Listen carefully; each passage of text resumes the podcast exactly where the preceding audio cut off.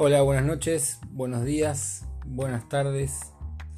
No sé en qué horario de tu día y en qué día vas a estar escuchando este episodio, pero creo y quiero que, que la estés pasando bien y que este día sea o haya sido de, de mucha bendición y de mucha alegría para tu vida.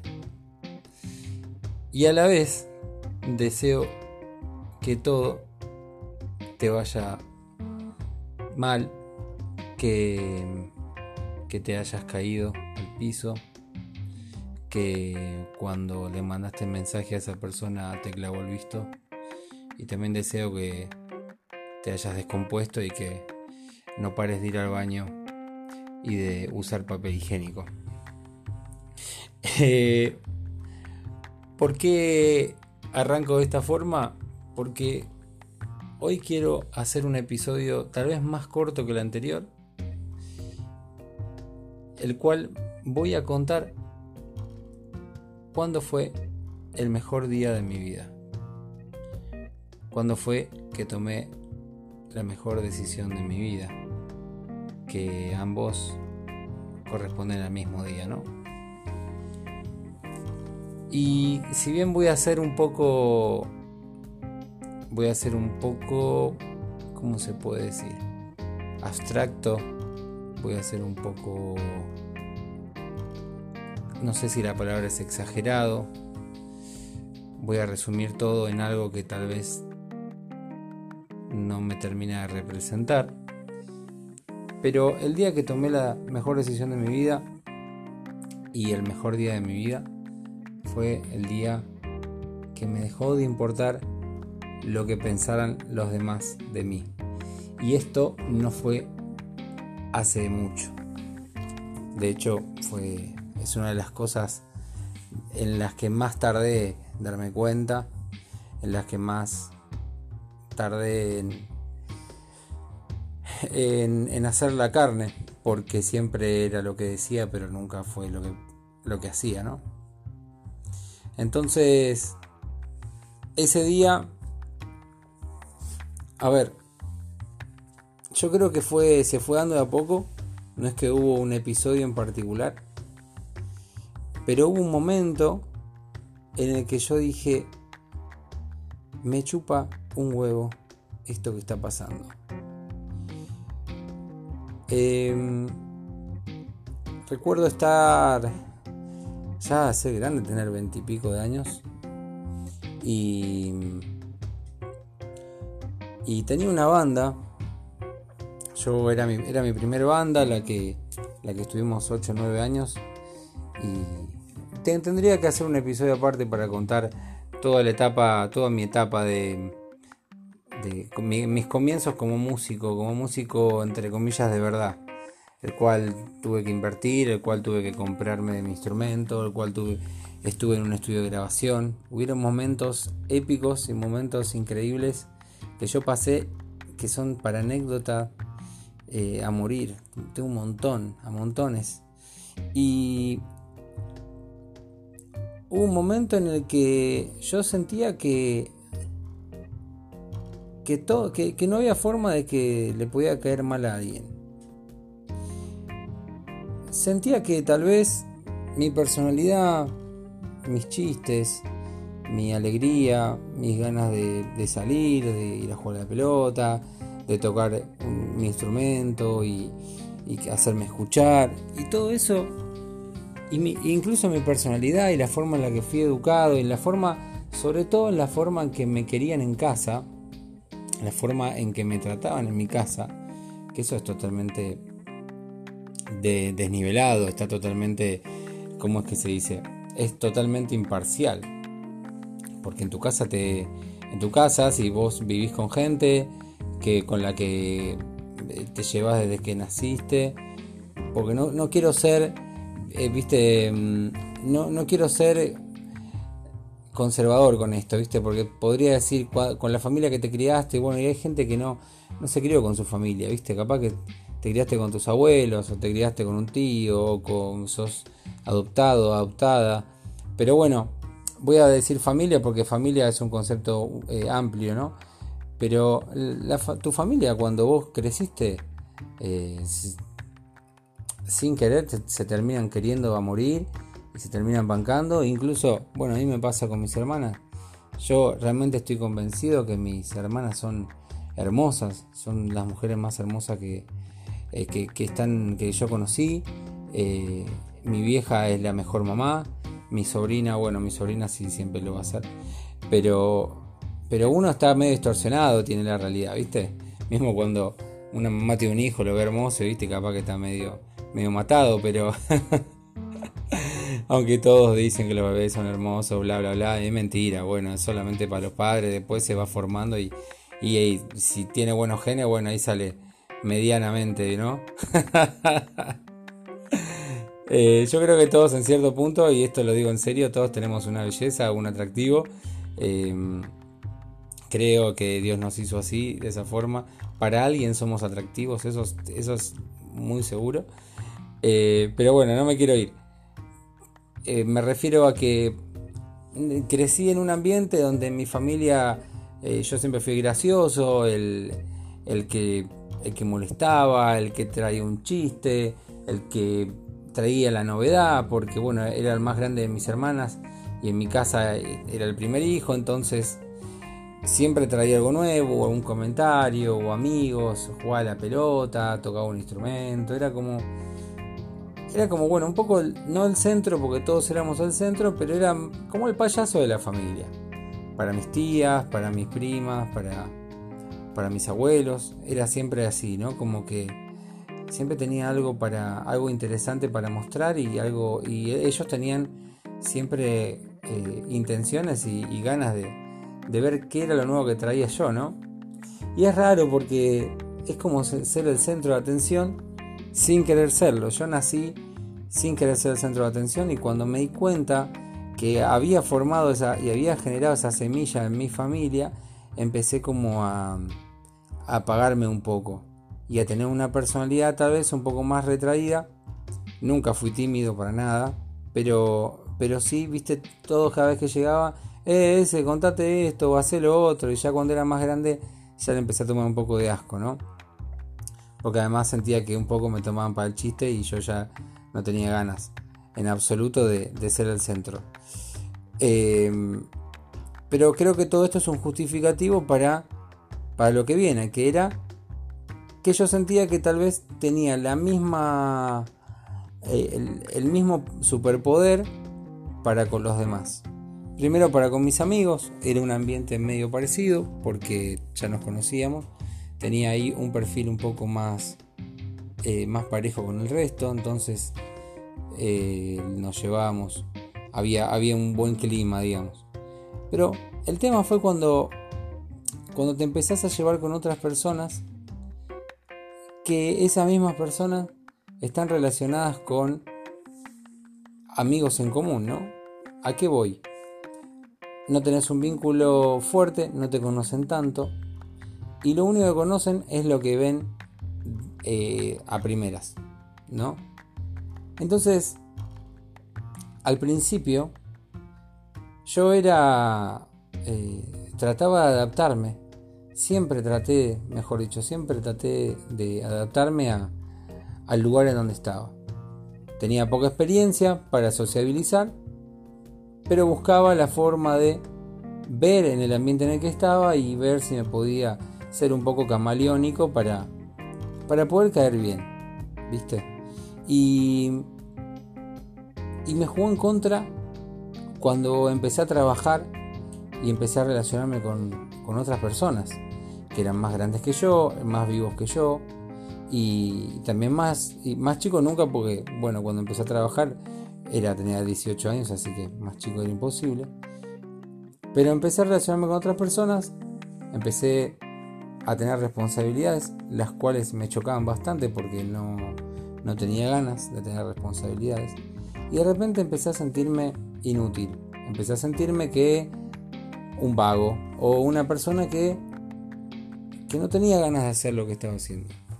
Nunca fui un chanta, siempre tuve siempre fui de frente, siempre fui transparente y además nunca me salió mentir bien, siempre que mentí salió mal eh, y siempre me agarraban.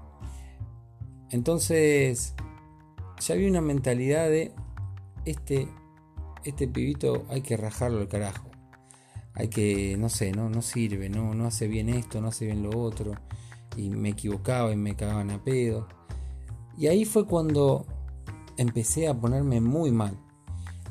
Y nunca me replanteé si era lo mío o no el, mi primer trabajo. Simplemente quería pertenecer, quería, quería hacerlo bien. Pero a la vez con la misma premisa es, y no sé si, eh, no sé hacer esto, pero me da, me da vagancia, me da pereza aprenderlo. Entonces estaba, estaba en, la, típica situación de alguien que empieza a trabajar, que quiere caer bien, que no trabaja bien y que tampoco tiene muchas ganas de, progresar. Esa es la única diferencia con la mayoría de las lindas historias en la que uno quiere aprender, crecer y termina creciendo. A mí no me pasó así. Por el contrario, empecé a sentir que en cada trabajo que iba y no me gustaba, estaba haciendo un chanta. Entonces siempre sentía culpa de lo que estaba haciendo, entonces quería caer bien. Y en muchos trabajos me terminaban echando, me terminaba yendo. Y lo único que me decían, que era lo peor que me podían decir, era sos muy buena persona. Sos muy buena persona, sos un capo, gracias por el tiempo, la verdad. Y era como, bueno, nadie me va, nadie me va a, nadie va a destacar mi trabajo. Y no, te están echando, rey. No hay manera, no hay manera. Em, y ahí empecé como a recibir golpes. Después también me pasó, y, vuelvo a esto, con mi primer banda, donde, donde teníamos un, un integrante que era muy conflictivo y me la jugaba por atrás. Me la jugaba por atrás. Siempre siempre quiso, quiso sobrepasarse con, familiares míos. Eh, ¿Y por qué? Porque yo le abrí la puerta a mi banda y, él era él era un tipo eh, era un tipo era, era malo tenía tenía malas intenciones y, y siempre quiso eh, siempre quiso chantajear a, a, mi familia cuando yo le abrí la puerta a mis amigos siempre era quería avivarse que hacía bullying y yo le abrí mucho la puerta y de repente me enteré cosas que dijo, yo le abrí mi corazón, le conté secretos pro míos íntimos y, y fui y lo contó y era como, me están cagando acá, ¿viste? O sea, yo abro demasiado y, me golpean. Y me sentía mal porque quería caerle bien también a la gente que, que recibía ese chumerío y yo tratando de tapar. Y así fue como fui creciendo y y hasta hace poco, hasta hace poco, hoy en día soy parte de soy parte de un emprendimiento familiar, ya lo conté muchas veces. En mi familia tenemos una parrilla y si bien lo mío es la música, estoy ayudando y siendo parte del equipo de el equipo de gerencia en la parte de siendo encargado en el turno de mediodía. Y me empecé a dar cuenta que como hijo del dueño recibía muchos comentarios y críticas por atrás. Gracias a Dios, ya habían pasado un par de años y yo me había dado cuenta que no importa lo que vos hagas, digas eh, o sientas, siempre hay alguien que no le va a sacar bien. Porque primero y principal, hay gente que, que le gustaría tener la vida que tenés vos. Hay gente que hay gente que se cree superior a vos. Hay gente que simplemente no le caes bien porque hiciste un comentario, porque sos una persona distinta y piensa distinto. Hay gente que simplemente no le caes bien porque no hay piel. Eh, y durante toda mi vida padecí este, esta situación. No les podría decir, me encantaría poder tener un, escenario en el cual diga, bueno, acá fue cuando me empezó a importar poco lo que pensaban los demás. Pero el día que, pero desde que lo hago, desde que lo hago, puedo vivir mucho más tranquilo.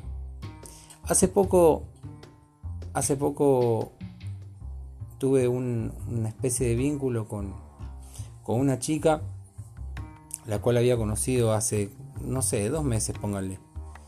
Y nos estábamos llevando muy bien. Pero pero como a esta chica le molestaba mi forma de ser, yo siempre fui sociable, me, pasó más de una vez. Me pasó más de una vez de, haber salido con alguien un tiempo prolongado y que me diga, me molesta que sea sociable. Y yo sinceramente, si no hubiese sido social, ni me, ni me hubiese conocido a esa persona, por así decirlo, ¿no? Porque a mí me gusta llevarme con la gente. Pero me di cuenta, me di cuenta que yo tenía mi ropa interior totalmente limpia. que mi cola estaba, estaba totalmente limpia, no estaba sucia. Entonces, cuando esta persona que les estoy contando me, empezó a decir que yo era un montón de cosas, yo estaba muy tranquilo y dije, yo sé muy bien quién soy.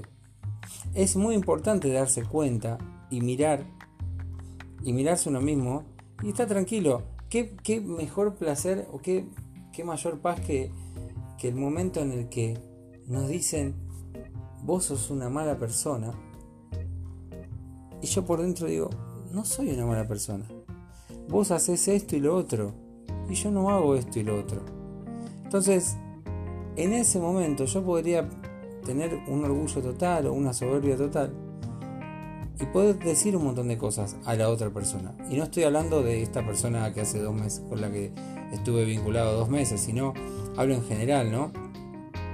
A lo que voy con, esta situación es que esta persona me, había catalogado de cosas y de, formas de ser que, no me correspondían. Que simplemente mi, persona, mi personalidad y, mi, y todo lo que yo hacía y mis hechos a esa persona en cierto modo le perjudicaban o no le gustaban y por eso me catalogaba de alguna forma. Entonces yo no, no puedo no puedo modificar la cabeza de la otra persona. Yo no sé por qué cosas pasó, ni qué, ni, ni, qué errores, ni qué aciertos tuvo en su vida. Lo que sí puedo hacer es seguir siendo yo y de repente decir, bueno, si esta persona me está catalogando así, evidentemente no tiene que estar cerca mío. Bueno, esa actitud es la que hoy en día me cambia la vida y la que hoy en día me hace sentir que esto em, es una buena vida, independientemente de, la actualidad, de, la guita, de, de todo lo que estamos pasando. Pero el día que tu vida empieza a mejorar, es el día en que la opinión de los demás no te importa. Hace poco me hice un tatuaje, me hice un tatuaje en el antebrazo derecho que, que hace referencia a un pasaje bíblico y está parafraseado está parafraseado por una canción de una banda, ¿no? que es lo que decía recién. La frase dice, tire la piedra el que nunca falló vete a tu casa y vuelve a nacer. Básicamente lo que, lo que nos está diciendo es, antes de pensar en antes de pensar o juzgar al otro, primero fíjate si fallaste vos, si lo que hiciste vos está bien. Yo no es esto, este comentario no, no es una frase para esta persona que les comentaba recién, ni para alguna expareja, lo que sea. Yo lo que, lo que digo es, este es un, una frase lema que, yo tengo en mi vida, que tuve en mi vida cuando, cuando escuché una canción de la banda Carajo, otra, otra banda y otra canción que, me marcaron como este tatuaje. Eh, la banda Carajo tiene una canción que la frase decía, prometer y fallar es tan común como juzgar, tiene mucho que ver con, con esta frase que tengo tatuada, y la otra es divertirse y matarse es tan común como, olvidar. Que lo que está diciendo es, te la mandaste, podés seguir adelante y olvidarla para poder cambiar, ¿no? Y poder a partir de ahí tener esta vida. Y esa, esa vida es la que hoy estoy viviendo yo. La de la del intentar por todos los medios no tener el juicio hacia los demás. Sí, obviamente tener el propio, pero lo importante de pensar que la vida que uno vive cuando decide no tirarle piedra al otro es de es mucho más liviana es una vida mucho más eh, mucho más llevadera porque a ver si bien nos pesa llevar nuestra propia eh, muchas veces nuestras propias cargas eh, el hecho de tener que tirarle al otro de querer tirarle al otro eso nos desvía por completo del camino que tenemos que hacer nosotros entonces voy a llamar a este episodio, ahora capaz que lo, termino cambiando, pero eh, se refiero a esto, ¿no? El mejor día de mi vida. El mejor día de mi vida fue, fue ayer, fue hoy, y va a ser mañana, porque ya tomé esta decisión. Además, desde, eh, desde aquel día en que eh, desde aquel día en que empecé a caminar sin importar lo que dijeran de mí.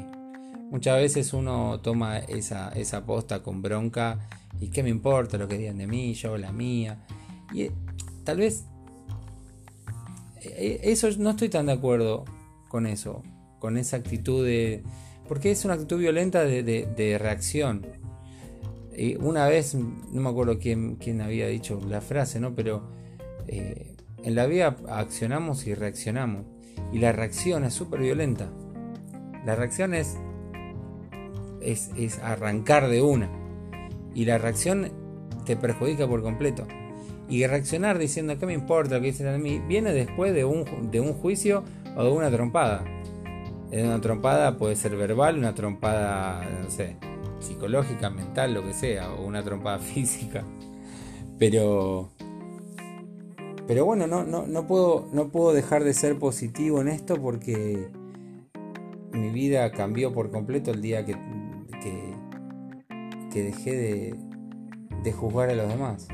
Y cuando me vienen con una crítica o cuando yo voy con una crítica, tengo un amigo que lo voy a nombrar ahora, no, no creo que me escuche. Eh, tengo un amigo que se llama, que se llama Octavio. Bueno, Octavio me va, me va a prestar, eh, me dijo que me iba a prestar eh, los micrófonos y el lugar para poder seguir haciendo esto. Octavio es una persona que te baja, que te baja al toque cuando venís embalado queriendo contar un chisme o queriendo comentar algo sobre alguien. Y me ha pasado más de una vez de que, che, viste, este hizo tal cosa, que no sé qué, está bien, déjalo. Y, yo pienso, ¿no? Tiene razón este chabón. ¿Cómo? O sea, sí lo tengo que dejar que haga lo que se le cante. O sea, tengo mil temas para hablar. ¿Por qué tengo que hablar de otro? Eh, si, si en definitiva todos estamos viviendo y todos estamos pasando por la misma. ¿Viste? Es como, no sé. No, no, no está bueno, no está bueno. Pero, pero bueno, creo tal vez, si puedo dejar esta semilla de, del pensamiento este de, tal vez si no pensamos tanto en los demás, o mismo cuando nos comparamos, pero eso, eso lo, dije en otro episodio, compararse eso es otro tema, ¿no? Pero eh, creo que me sirve mucho más, ¿viste? Hoy otra, otra frase que tiene carajo en la banda carajo en el título de, un disco de frente a frente, ¿no? Y la tapa del disco que, te venía en una cajita, cuando vos le, sacabas la tapa, te venía con un, con un espejo. Y buenísimo, buenísimo la idea de, poder verse al espejo, ¿no? Primero. Eh, y después arrancar, ¿viste? Y, seguir la vida. un poco lo que contaba, ¿no? Eh, el episodio pasado sobre mirarse a los ojos. Pero bueno, no quiero enredarme con las palabras y, seguir haciéndolo más largo, ¿no? Eh, el día, el mejor día de tu vida puede llegar a venir y si ya lo estás transitando sin juzgar a los demás, bueno, bienvenido, bienvenido al club. Así que bueno, chicos, me voy a dormir. Eh, estamos en estamos en horario ya de, de pegar ahí, de meternos al sobre. Así que bueno, espero que, sigan bien sus vidas y a la vez espero que no. Les mando un abrazo.